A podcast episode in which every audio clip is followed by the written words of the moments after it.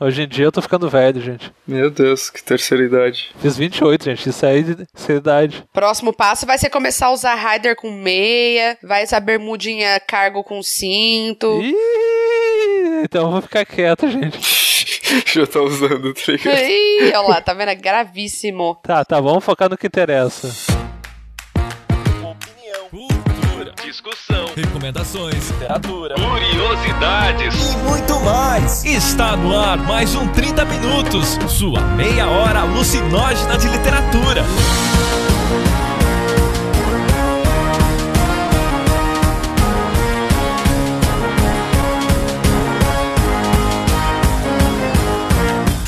Apresentado por ele, que acordou de sonhos intranquilos, metamorfoseado em um japonês, Vilton Reis. O que eu li do Kezaburo Oi foi aquele Uma Questão Pessoal, que eu já comentei em outros podcasts. E é o livro que eu fiquei mais puto com o protagonista que eu já li na vida. E mesmo assim eu não consegui parar de ler, cara. E aquele que lambe o sapo, Jefferson Figueiredo. Incrível pensar que o Bukowski escreveu isso porque ele tá acostumado só a escrever sobre bêbados. Parece que, ah, vou morrer, então vou fazer um livro meio foda-se e ver o que que dá. E ela que está sempre certa, Cecília Garcia Marcon. Eu acho que mais triste do Kerouac, mais triste que o Tristeza, só o Big Sur, que o Big Sur é pior ainda. E isso é só o começo.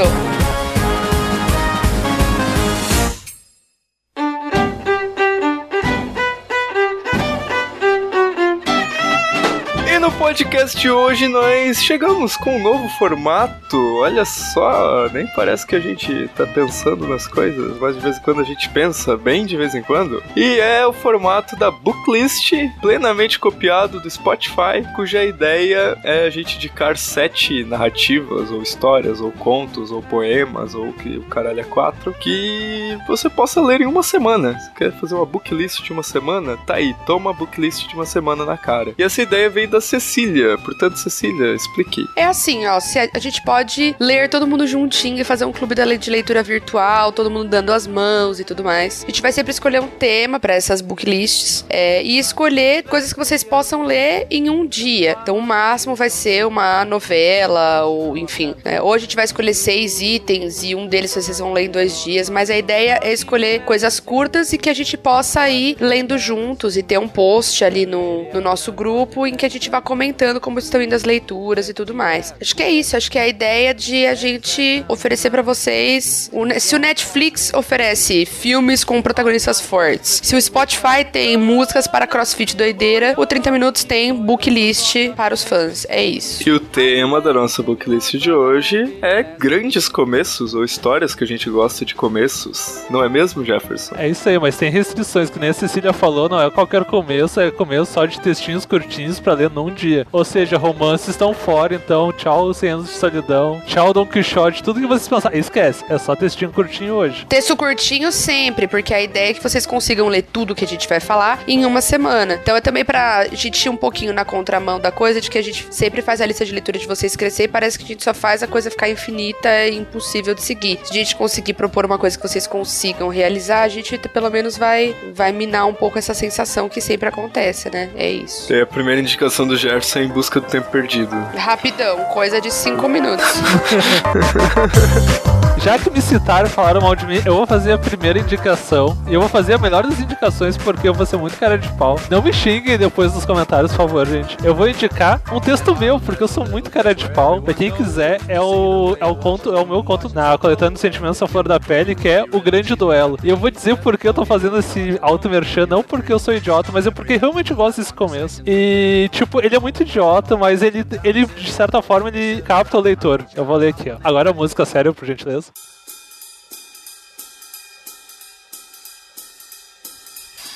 Enquanto tomava café, decidi que iria matá-lo. Aparentemente não havia nenhuma razão para tanto, uma vez que os anos já tinham passado. No entanto, ao colocar a xícara quente em meus lábios, decidi que iria matá-lo. Tipo, eu lembro quando eu pensei nisso, eu achei que era muito bobo, mas eu lembro que a primeira leitura do Vilto, o Vilto gostou, e depois quando saiu a coletânea, todo mundo comentava dessa parte. E até porque, tipo, leva muitas perguntas e a nenhuma resposta. E até hoje eu acho que é, melhor, é o melhor começo de coisa que eu já escrevi na minha vida. E é bonito, assim, tipo, ainda mais impresso, e, e capta a pessoa, tipo, ah, por que tu vai matar a pessoa, etc. Isso leva várias perguntas e, e no desenvolver do texto, lendo depois de um tempo, parece até que não fui eu que escrevi, porque, sei lá, tipo, distância, outras coisas. Mas é um texto bonitinho, é um textinho curtinho que fala não exatamente sobre vingança, mas sobre ódio, como a gente pode ser idiota, etc. Leiam. Quem quiser ainda e não leu a coletânea, é só falar comigo com o Vilto. O Vilto deve ter, mas eu tenho mais, eu sou legal. Eu tenho um monte pra vender aqui, ó. Eu tô precisando de grana, se quiser falar comigo. Eu também, eu também. O Vilto tem uma editora, eu não tenho, então, ó. Não, mas eu, é um começo bem legal, cara, bem legal. Nem parece que foi o Jefferson que escreveu.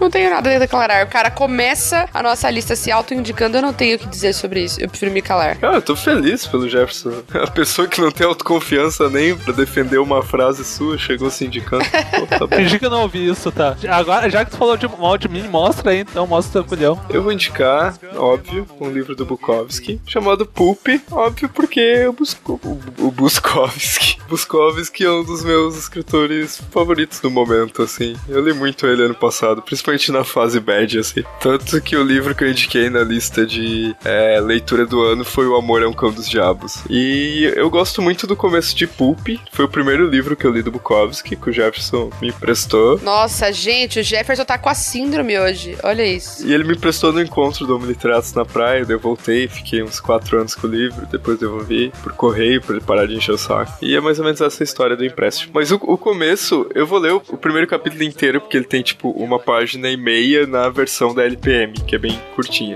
Eu estava em meu escritório, contrato de locação expirar e McKelvey entrar com o processo de despejo. Fazia um calor dos diabos e o ar-condicionado pifara. Uma mosca rastejava sobre o tampo da minha mesa. Tasquei-lhe uma mãozada e a mandei para fora de campo. Esfregava a mão na perna direita da calça quando o telefone tocou. Atendi. Ah, sim, disse. Você lê Celine? Perguntou uma voz de mulher. Parecia bastante sexy. Eu andava solitário algum tempo. Décadas. Celine? Disse. Hum, preciso de Celine, ela disse. Tenho de conseguir. Uma voz tão sexy que me excitava de fato. Celine? Eu disse. Me dê mais alguma informação. Converse comigo, dona. Continue falando. Feche o zíper, ela disse. Baixei o olhar. Como sabia? Deixa pra lá, quero Celine. Celine está morto. Não está, não. Quero que você encontre ele, preciso dele. Posso encontrar os ossos dele. Não, seu idiota, ele está vivo. Onde? Em Hollywood. Eu soube que ele frequenta a livraria de Red Koldovsky. Então por que não procura ele você? Porque primeiro quero saber se é Celine verdadeiro. Preciso ter certeza, toda certeza. Mas por que me procurou? Tem centenas de detetives na cidade. Foi John Barton que recomendou você. Ah, Barton, sim. Bem, escuta. Eu preciso de algum adiantado e preciso ver você pessoalmente. Estou aí em poucos minutos, ela disse. Desligou. Fechei o zíper. E esperei. É muito Bukowski fazendo piadas com coisas de detetive. Que tu não vê isso em outros romances do Bukowski. Enfim, e essa é uma novela bem curtinha, dá pra ler em uma hora, duas horas. E é gostosa de ler, é bem gostosa de ler essa daí. Passa super rápido, né? Quando você vê, ela acabou já. Dá até uma saudadezinha. Você vai, vai vendo que tá acabando, você fica, ah, não, não, não, não, não. Aquele livro que você fica órfão. Eu fiquei órfão depois que eu li Pulp. A gente se identifica com o lado derrotado do Nick. Uma coisa que eu acho muito foda desse começo é. Muita gente pergunta ah, quem é o Celine. Quando tu vai lendo o livro, e não é nenhum spoiler, o Celine é o escritor, que é um dos escritores preferidos do Bukowski, que é o Celine mesmo, o Louis Ferdinand Celine, do Viagem ao Fim da Noite. E é muito idiota porque a, a pessoa, teoricamente, é a morte, e ela já tem o Hemingway. E aí eu fico me perguntando como assim a pessoa está selecionando escritores aleatórios. E tipo, tá tudo condensado nesse primeiro capítulo, que é uma página e meia, e é muita viagem, cara. É, é muito sapo lambido de uma vez só. E é incrível pensar que o Bukowski escreveu isso porque ele tá acostumado só a escrever sobre bêbados. Parece que, ah, vou morrer, então vou fazer um livro meio foda-se, tacar o foda-se e ver o que que dá. E provavelmente é o melhor livro dele porque é o mais foda-se, entendeu? É bem diferente, mas, cara, é muito Bukowski, mesmo sendo muito diferente. Vamos pro próximo, então. Cecília. Pois é, vamos ao que interessa, não é mesmo? Eu vou indicar um dos meus contos favoritos de todos, que é um conto da Clarice Lispector, que se chama Felicidade Clandestina. Acho que muitas pessoas já devem ter lido, é, mas ele tem um começo incrível. O primeiro parágrafo dele é sensacional. E acho que todos nós que somos fãs de livros e de literatura vamos nos identificar com a, a sensação, né? Então, assim, ela era gorda, baixa, sardenta e de cabelos excessivamente crespos, meio meio arruivados. Tinha um busto enorme, enquanto todas nós ainda éramos achatadas. Como se não bastasse, enchia os dois bolsos da blusa por cima do busto com balas, mas possuía o que qualquer criança devoradora de histórias gostaria de ter: um pai dono de livraria. E aí vai contar, né, da, a, a narradora vai contar da, da inveja gigantesca dessa menina que era bizarra e tal, e tinha a sorte de ter o pai que era dono de uma livraria. E aí vai falar qual que é a felicidade clandestina, que eu não vou estragar a surpresa para quem não leu. É um conto leve da Clarice Lispector, então, então é, quem tem a, a, impressão de que a, a Clarice Lispector só escreve aquelas coisas densas, pesadas, tipo, impossíveis de entender, ou que você, se entender, vai ficar largado no chão na bed e tal. Esse é um conto que vai contradizer isso. Vocês vão levar 10 minutos para ele, porque ele é bem curtinho, mas ele dá uma sensaçãozinha assim de calor por dentro, sabe? Né? Principalmente para quem gosta muito de leitura e para quem tem lembranças de ler na infância ou ler enquanto está crescendo, porque é um conto de virada ali da adolescência, né? da infância para adolescência e tal. É um dos meus contos favoritos, principalmente porque mostra esse outro lado da Clarice que não é tão pesado, denso, difícil, né? mas sim leve, caloroso, acolhedor. Minha sequência de leitura na nossa booklist é essa proposta. Vocês já leram esse conto, meninos? Eu não lembrava que tinha lido, tanto começar a falar da história. Só pelo título eu não lembrava, mas eu tenho dessas. Quando a gente tava fazendo essa lista, daí a Cecília falou assim: Ah, tá muito. tá muito na bad, vou pegar um conto mais alegrinho dela. Felicidade Clandestina, da Clarice. Puta, Clarice, porque pra mim eu já associo ela com a ideia de algo denso, algo, sei lá. E depois que tu começou a falar, eu lembrei da história do conto. Falei, ah, não, é mais de boa, bem mais de boa. Não, e pior que é meio estranho, eu, eu acho que só tem um conto da Clarice que eu gosto mais, que é o A Galinha. Que também é um conto mais ou menos, vamos dizer, 80% que nem esse, que é um conto mais leve. A Clarice tinha uns contos mais leves, assim, tu colocava frente do, do resto. A Galinha fora o fim, assim, que é meio chocante. Que ela faz toda a história bonitinha, aos 48 segundo tempo ela vai lá e creu. É um, esse é um continho bem bonitinho, tem a ideia da menina. Tem algo até meio de inocente, assim, não, não de inocente, mas de inocência e de uma certa boa perda de inocência da, da menina. Enfim, é, é, é não dá pra falar muito. Eu, eu não queria falar muito também, porque senão dá o plot da história e, e dá o creu. Dá, dá o creu, até porque é um continho bem curtinho, eu acho que tem umas 5 páginas, se tu for colocar assim. É um conto, se eu puder dar um pitaco no momento em que vocês vão ler, se conseguir ler no período da manhã, dá uma. Parece que dá uma, guinada no dia, assim, sabe? Eu acho. Que é o tipo de coisa que te põe pra cima. De manhã, gente. Quem é que lê de manhã? Tipo, de manhã a gente tá dormindo, eu entro no ônibus assim, meio empurrado. Antigamente eu conseguia, hoje em dia eu tô ficando velho, gente.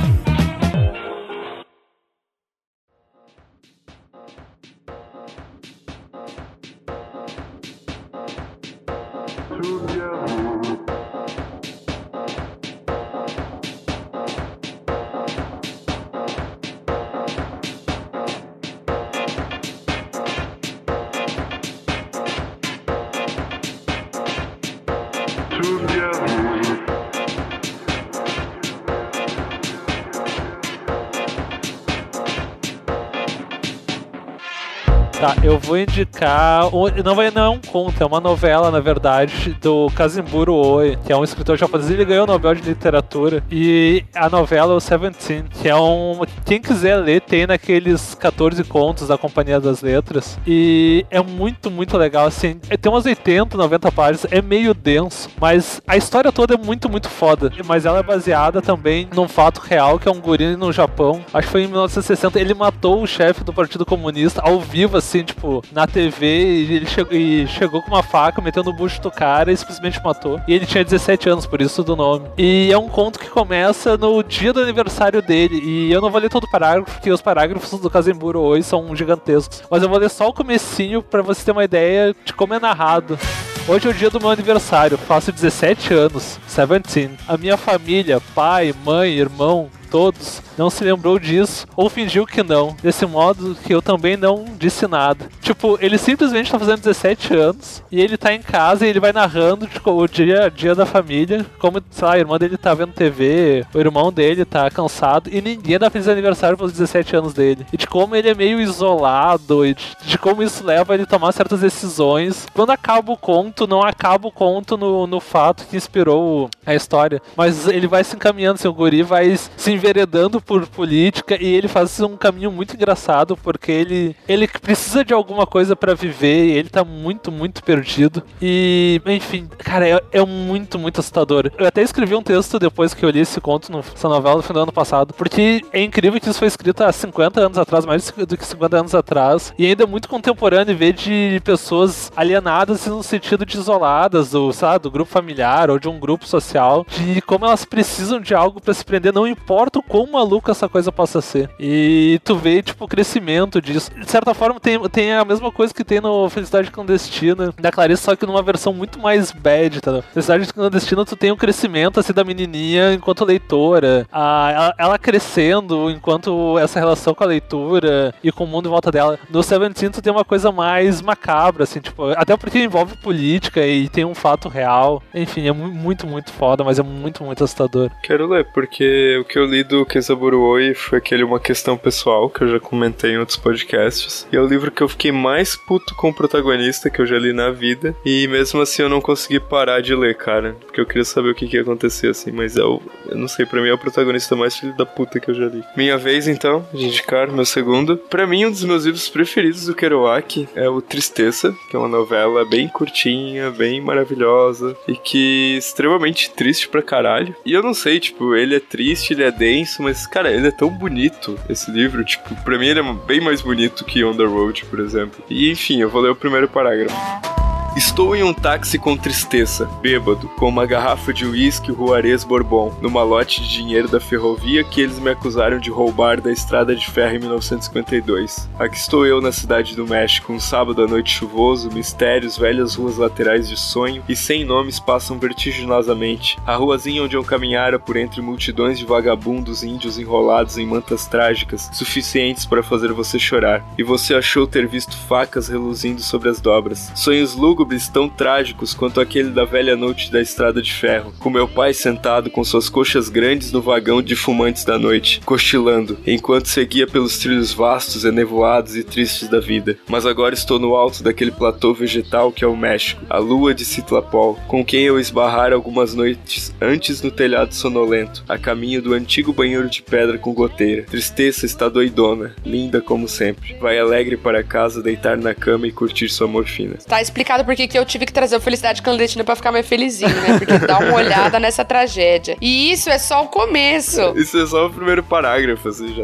pra mim já engasga já, sabe? Eu acho que mais triste do Kerouac, mais triste que o, o Tristeza, só o Big Sur, que o Big Sur é pior ainda. Bah, tá louco, o Big Sur. Tem, tem a cena mais triste do, do Kerouac, com certeza. Enfim, cara, eu adoro esse, essa novela, dá pra ler, bem curtinha. Na edição da LPM tem 102 páginas, mas é com aquelas letras bem grandes e dá pra ler numa sentada. Bom, agora sou eu novamente. Eu quero indicar o meu conto favorito do coração, do Caio Fernando Abreu. Que, nossa, né? Ai, eu, eu tenho uns contos dele que eu gosto tanto. Cada hora eu falo que um é meu favorito, mas esse, ele pega, assim, ó, do muito, muito, muito pra mim. Chama Aqueles Dois, e o subtítulo é História de Aparente Mediocridade e Repressão. E o primeiro parágrafo dele tem uma expressão, uma figura, né, que, que ele constrói que é belíssima. A verdade é que não havia mais ninguém em volta. Meses depois, não no começo, um deles diria que a repartição era como um deserto de almas. O outro concordou sorrindo, orgulhoso, sabendo-se excluído. E longamente entre cervejas trocaram então ácidos comentários sobre as mulheres mal amadas e vorazes, os papos de futebol, amigo secreto, lista de presente, bookmaker, bicho, endereço de cartomante, clipes do relógio de ponto, vez em quando salgadinhos no fim do expediente, champanhe nacional em copo de plástico. Num deserto de almas também desertas, uma alma especial reconhece de imediato a outra. Talvez por isso, quem sabe, mas nenhum deles se perguntou. Então, esse conto vai contar a história do é, Saul e do Raul, que vão trabalhar numa repartição, começam a trabalhar no mesmo dia. Eles trabalham nessa repartição que é descrita logo nesse começo pra gente como um deserto de almas. né? Então, vocês imaginam o que era trabalhar nesse lugar. Quando ele enumera esse tanto de, de coisas que são discutidas e quem trabalha sabe que boa parte da vida do trabalho, de conviver com adultos, é isso, é falar sobre um monte de coisa coisa que não tem a menor importância, é, para mim é muito forte, assim. Eu fiquei, a primeira vez que eu li, eu fiquei muito tocada já no começo, e aí depois, conforme eles vão se aproximando e tudo mais, o Raul, ele era divorciado, e o Saul chegou a ter uma noiva, mas também terminaram, então os dois estavam solteiros na época e começaram a trabalhar lá, nessa repartição cheia de gente, é, um deserto de almas também desertas, né, como ele coloca logo no começo que eu li para vocês. E aí eles vão se aproximando, né, enfim, e aí vai, vai vão vivendo os conflitos dessa aproximação, é, que vai se tornando cada vez mais íntima. E eu acho um conto belíssimo, né, acho que demonstra exatamente a, a força do, do texto do Caio, que era de ir com muita sutileza e muita delicadeza subindo, assim, como se, se os contos dele fossem escadas, aí ele ia subindo devagarzinho, devagarzinho, até que chegava num final, um clímax muito forte, um apogeu mesmo, e aí encerrava o conto naquela pegada super alta, assim. Acho que o texto dele tinha essa, essa característica, esse conto é um dos grandes exemplos. É um conto que tem um final meio amargo. Se, eu, se esse fosse um cast sobre é, histórias de. É, se esse fosse o, o, a Booklist pensando nos finais, eu também citaria esse conto, porque é, o último parágrafo desse conto é absolutamente genial. Então aí tem uma questão de técnica do Caio, né? De começar com um parágrafo muito bom e terminar com um parágrafo muito bom também. Ele que era um escritor super autoexigente, né? Essa eu acho que é um dos contos mais polidos dele, assim, em termos de enredo mesmo, sabe? Que eu tô, que eu tô falando tudo além da técnica é maior para mim do que tudo isso, é o afeto. Eu tenho carinho mesmo por esse conto. Sempre que possível eu tento ler com os meus alunos, né? Dos os mais velhos, porque além de um show de técnica, é um show de sensibilidade, né? Então eu acho que traz essa coisa da, da literatura como um, um potencial é, gerador de empatia e de reflexão, né? Então fica aqui a minha recomendação para vocês. É outro conto super curtinho, acho que não deve chegar a 10 páginas. E é maravilhoso, gente, é maravilhoso. É, é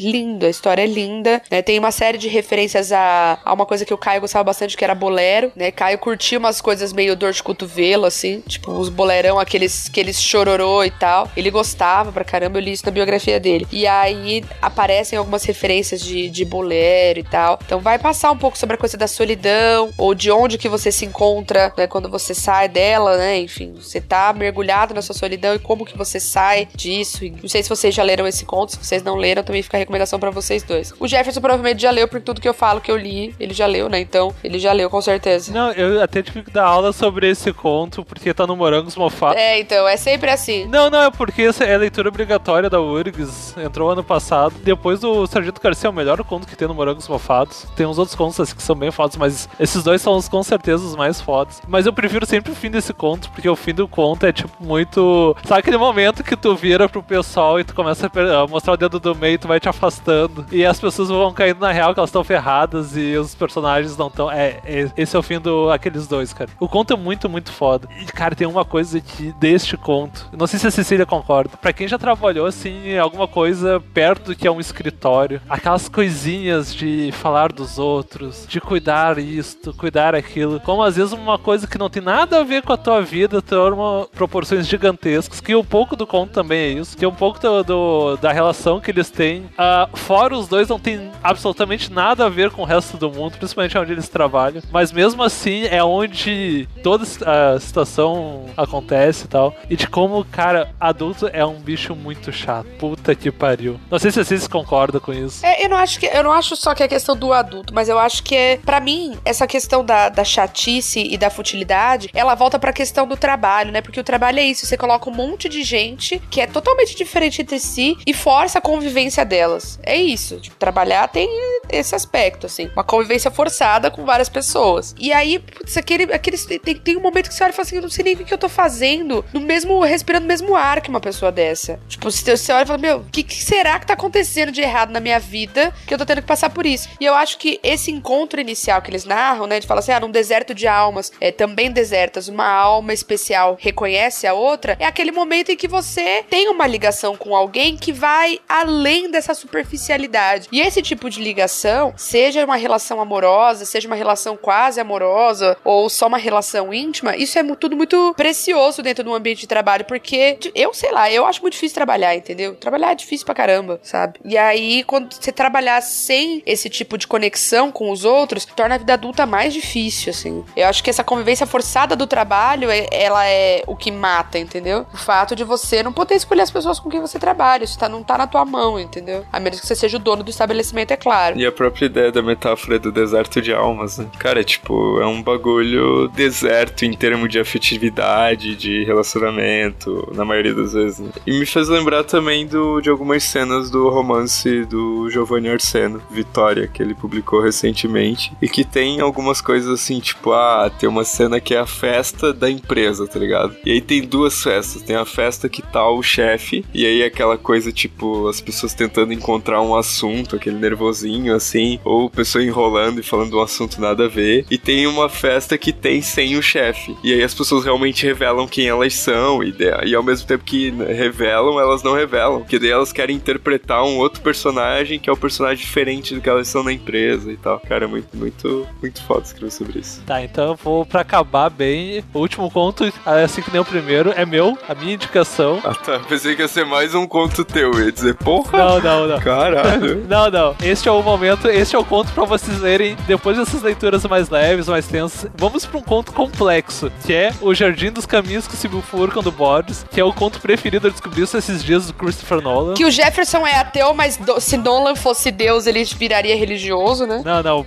mas é um conto foda pra caralho, muito, muito foda. E ele começa assim, tipo, numa, como se fosse um livro de história. Ele começa assim, tipo, na página 22 da história da Guerra da Europa, de Little Heart, lê-se que uma ofensiva de 13 divisões britânicas. E ele vai contando assim um fato muito aleatório da Primeira Guerra Mundial. Aí ele chega nesse manuscrito, e que está pela metade, e ele começa a contar a história dos jardins se bifurcam. E eu não vou explicar isso porque é, é um conto de, eu acho, umas 10 páginas, mas ele é altamente complexo, como a maioria das coisas do Boris. E é muito difícil de explicar sem eu passar 35 minutos e o Vilton mais 35 minutos. A Cecília mais 35 minutos e a gente não ia sair da página 4. Tem toda a história do texto que se cruza com. Ah, eu não vou, eu não vou falar muito, mas quem leu o livro do Vilto tem o mesmo movimento que o livro do Vilto tem lá no fim de meio que se dobrar e fazer um infinito dentro e fora de si. Que é uma coisa muito difícil de fazer. Pelo menos eu acho muito difícil. Sem ser cafona. O livro do Vilto não é cafona. Tentando consertar, tá ligado? Tentando consertar. Não, não, o livro do Vilto. Não, não, que não, não, não, não, não, não é não, não é não, não, não. não, não, não. É que é, é, muito fácil tentar fazer isso depois que o Fez e cair no cafonismo. O Vilto consegue fazer isso legal. Mas, tipo, o Vilto não faz o que o Borges faz, que é simplesmente pegar a nossa cabeça e dizer clack, clack, clack, e tu ficar lendo e ficar com aquela cara de interrogação depois do fim. O livro do Vilto te deixa com interrogações diferentes, assim, não focados na técnica só. E na coisa de estar dentro e fora ao mesmo tempo. Eu não, eu não vou falar muito, mas leiam esse conto. Se vocês ficarem malucos, podem me encher o saco depois, que a gente, sei lá, faz uma sessão de descarrego. Mas leiam esse conto, cara. É um muito, muito foda. E o jeito que ele vai conduzindo, só pela linguagem, essa história, e ele vai cruzando coisas e vai cruzando. E quando tu vê, tu tá, mas eu tava, e o jacaré, e tu puxa, e o jardim, e aí tu, ah, foda-se, entendeu? Foda-se. Simplesmente tu continua lendo, porque de alguma forma, mais que seja altamente complexo, também é altamente instigante e atrativo. O Borges conseguia fazer uns textos complexos, mas atrativos ao mesmo tempo. Por isso ele é muito, muito foda. E por isso o Nolan acha foda quando eu vi a entrevista no YouTube. Agora eu entendi porque tá gostando de Borges. Não, não, as pessoas mudam, tá? Gente, o Milton é aquele cara que vai, se tu falou uma coisa uma vez na vida, ele vai guardar o resto da vida. Mas o Cortaz é melhor que a história.